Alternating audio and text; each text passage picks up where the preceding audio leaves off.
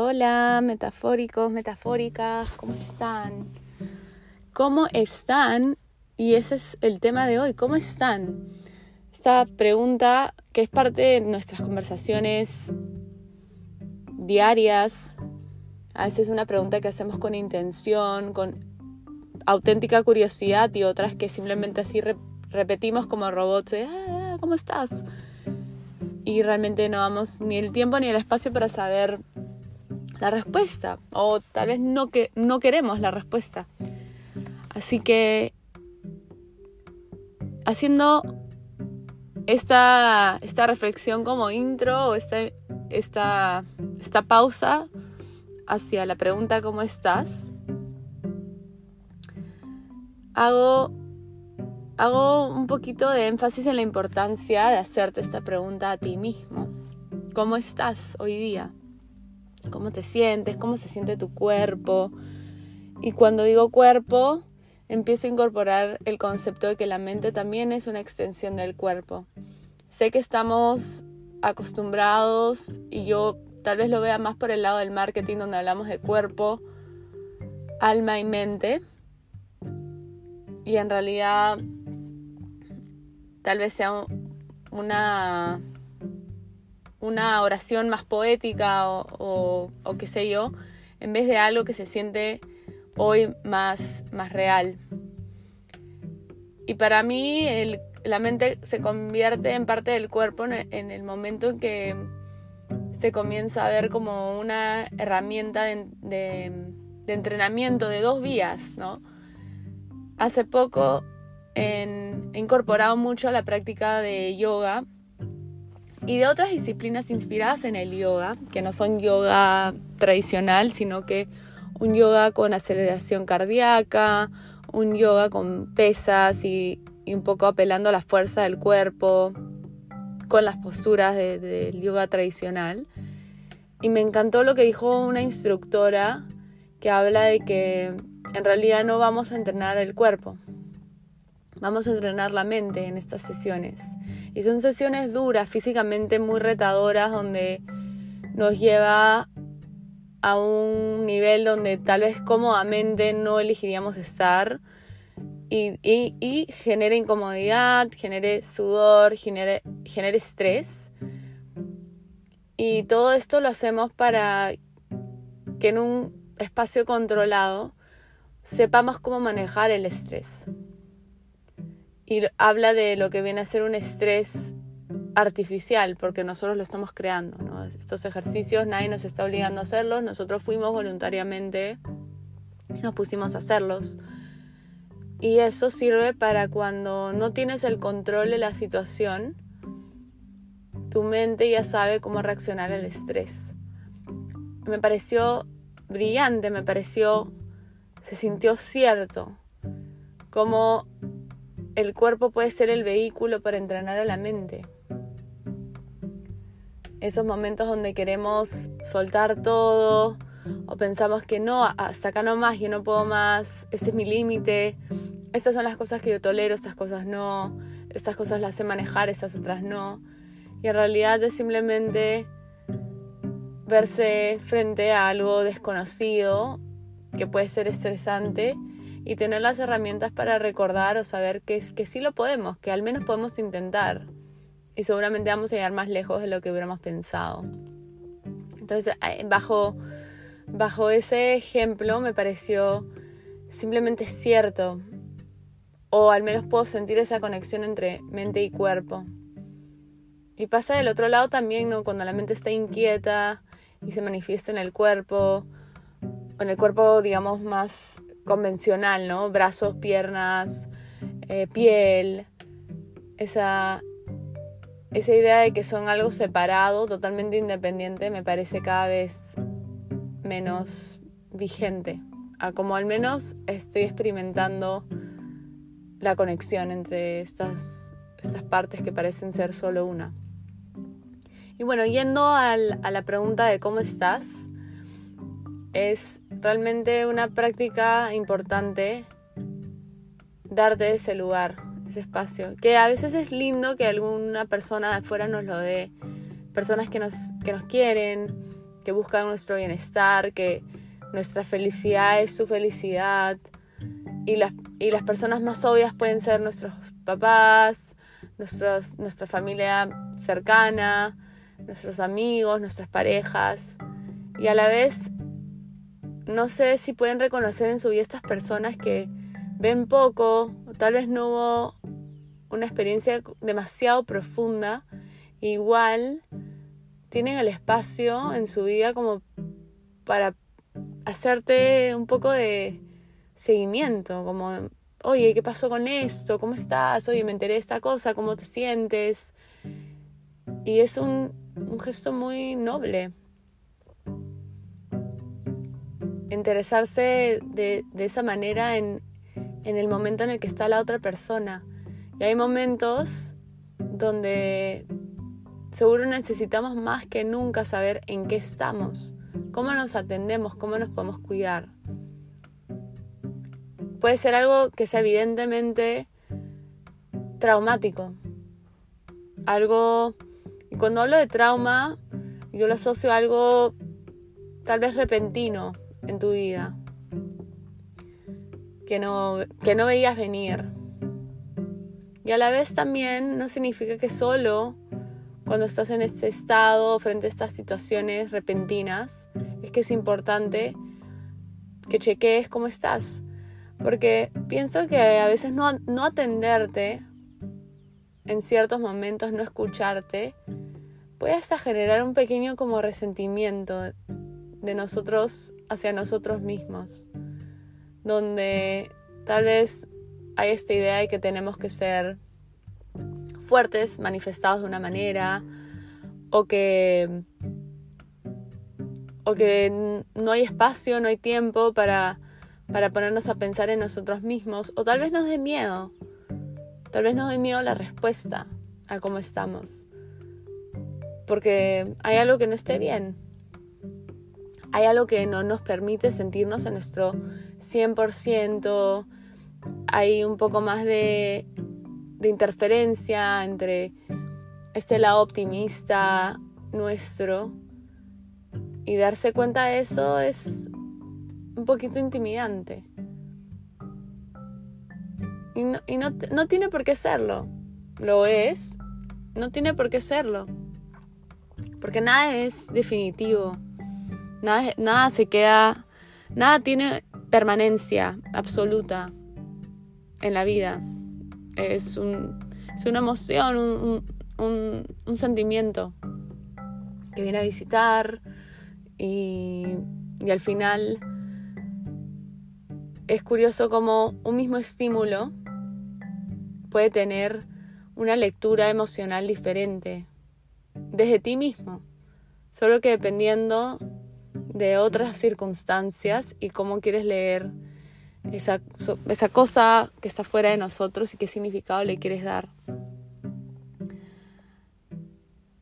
Hace, poquito vi un video, me pareció súper chévere, me parece que era Salma Hayek, que hablaba de, las palabras, de cómo realmente, y hacía el paralelo con los idiomas.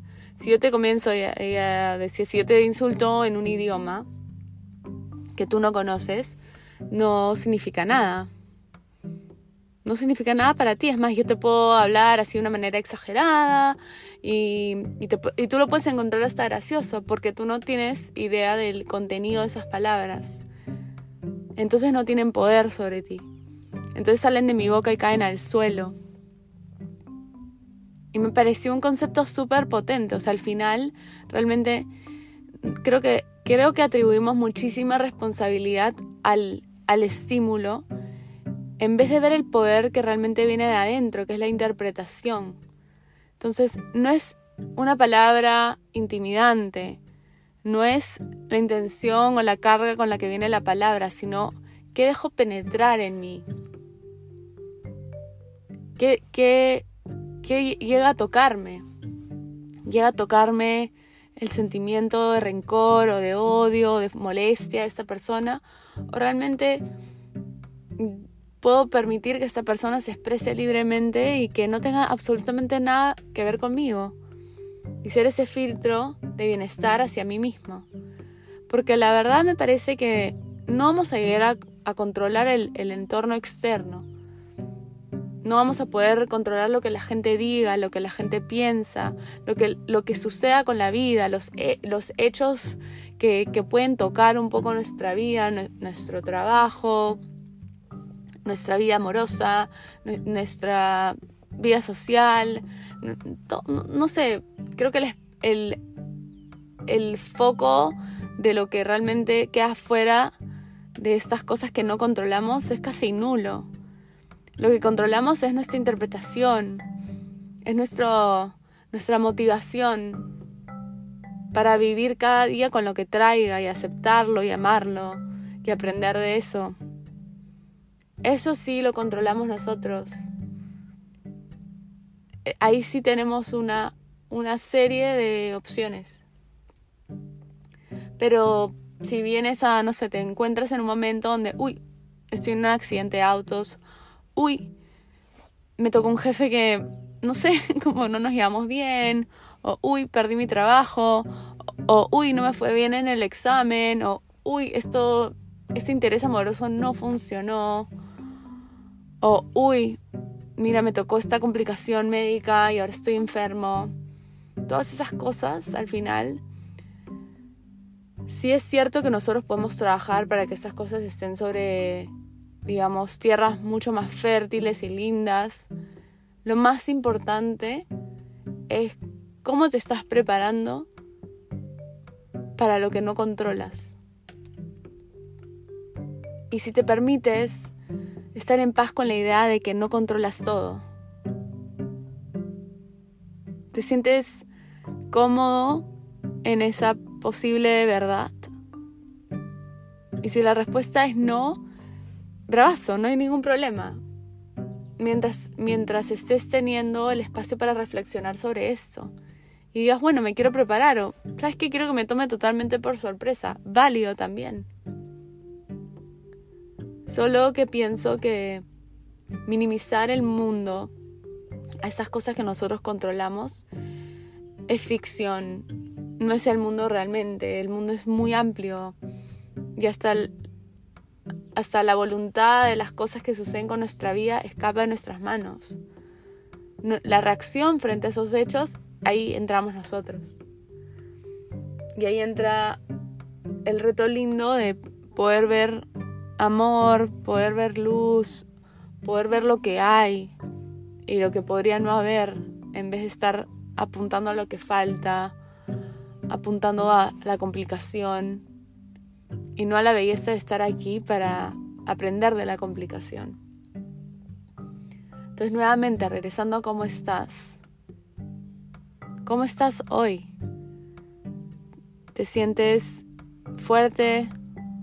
te sientes descomplicado, te sientes seguro, te sientes en un lugar donde el mundo te acoge, te sostiene, te sientes un poco asustado, asustada. Y una vez que tengas la respuesta a esa pregunta, creo que el segundo nivel de, reflexión sería ¿cómo te, ¿y cómo te gusta sentirte? ¿Te gusta sentirte así? ¿Te, ¿Quieres explorar ese sentimiento? O, tal vez prefieras otro. Tal vez ahorita necesites un poco más de calma y paz y te va bien entonar, en, en sincronizar con una frecuencia o una energía distinta. Porque esa me parece que es la diferencia entre la negación y, y, y cuidarte. Negación me parece es como ponerle una pared a cualquier sentimiento que no sea fácil de llevar o, bonito de experimentar. Entonces, como que no, yo no estoy bien, yo no estoy enfermo, yo no estoy complicado, este, esto está súper bien, yo me siento súper bien. O cuando estás, cuando estás con un resfriado, ¿no? dices, no, yo no estoy resfriado. Ok, no estás resfriado. En vez de tal vez cambiar un poquito como cómo vemos la situación y decir, puede que esté resfriado, ¿no? Puede que mi cuerpo esté sintiendo como estos síntomas. Yo me siento de espíritus así eh, súper positivos y energético y, ¿me entiendes? Como no me, no me siento de bajos ánimos, así que voy a voy a atender el resfrío, ¿no? Voy a tomar cositas calientes, voy a hacerme un té con kion y limón y, y mielcita y, y, es distinto. Y no te, no te defines por esa, esa cosa, ¿no? No te defines como estoy resfriado, sino lo que sea que quieras. Me siento contento, me siento contento, me siento motivado, me siento inspirado, o quiero ir acá, quiero ir allá. Bueno, estoy resfriado, así que lo compenso tomando cosas calientes durante todo el día, abrigándome bien, y así. Entonces, lo que viene después del cómo estás es la posibilidad a reconocer que puedes cambiar o mover un poquito ese, ese lugar donde estás hacia moverte hacia un lugar que te convenga. Y, y creo que a veces es, es algo olvidado. Es como, como si fuera una ruleta donde, uy, hoy día te tocó esto. Y realmente no es, no es tan así, sino ahora lo veo un poco como aquí es donde me gustaría estar me tocaron estos ingredientes, ¿cómo, cómo hago el mix para poder llegar a, coexistir con, esta, con estos ingredientes y alcanzar este plato en particular que quiero alcanzar? O este sabor en particular, ¿no? Con estos ingredientes hoy día. Y termina siendo un reto de creatividad, un reto donde se practica la amplitud, comenzar a ver más, comenzar a que ese, esa capa de positivismo llegue a más cosas.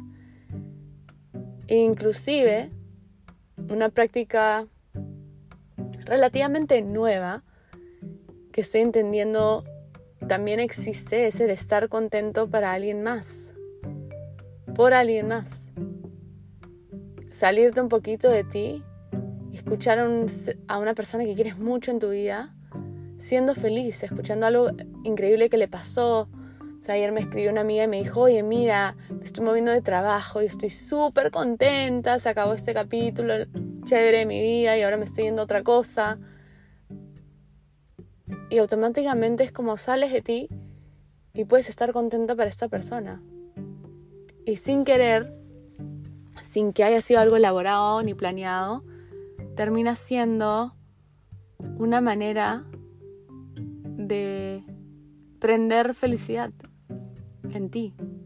La experimentas. El estímulo vino de otro lado y llegaste aún así a experimentar felicidad por alguien más. Y me parece como una especie de, boomerang entre tú y esta persona y que no para porque esa felicidad que tú transmitiste, que sentiste y comunicaste, exponencia la felicidad de esta otra persona, seguro, y hace que, que pueda revivir la experiencia, que pueda reconectar con, con, la felicidad, con el orgullo que le da esta cosa que te está contando. Así que mucho detrás de cómo estás y mucho detrás de escuchar la, respuesta. Y quiero terminar hablando con, regresando y, refiriéndome a esa parte cuando hablo de preguntarte cómo estás a ti mismo. Muy importante. A veces la vida sucede de una manera tal vez acelerada, sobreestimulada, y no hay el tiempo para hacerte esa pregunta.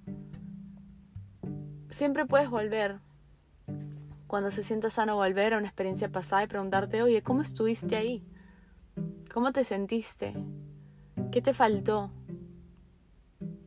Yo hace poco me, me puse a pensar en, en, la, en, la, en el concepto de, de divorcio, divorcio de mis papás. Y cuando mis papás se divorciaron yo tenía 11 años y no me acuerdo casi nada. Y no me acuerdo que se haya sentido como un motivo de tristeza.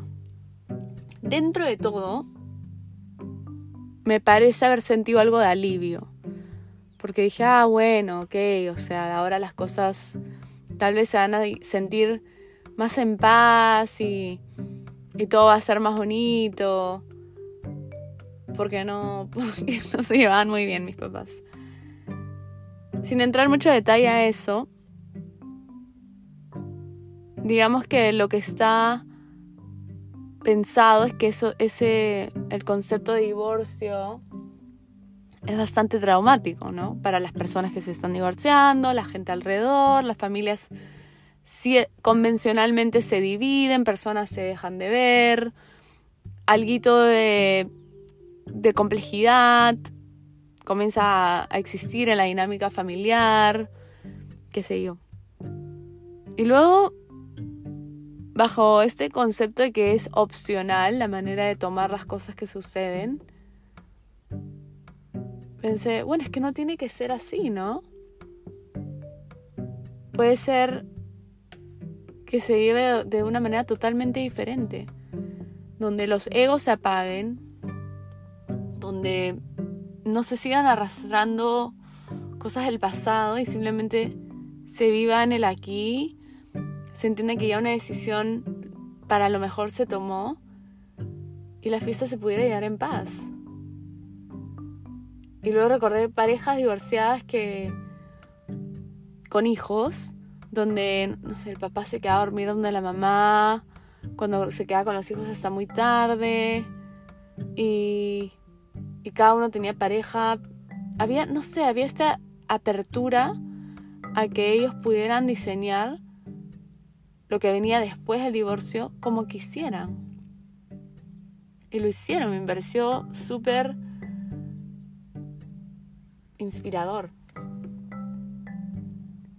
Pero regresando al, a la pregunta tal vez que debía hacerme, o que si alguien me hizo, no me acuerdo, es cómo, cómo te sentiste tú.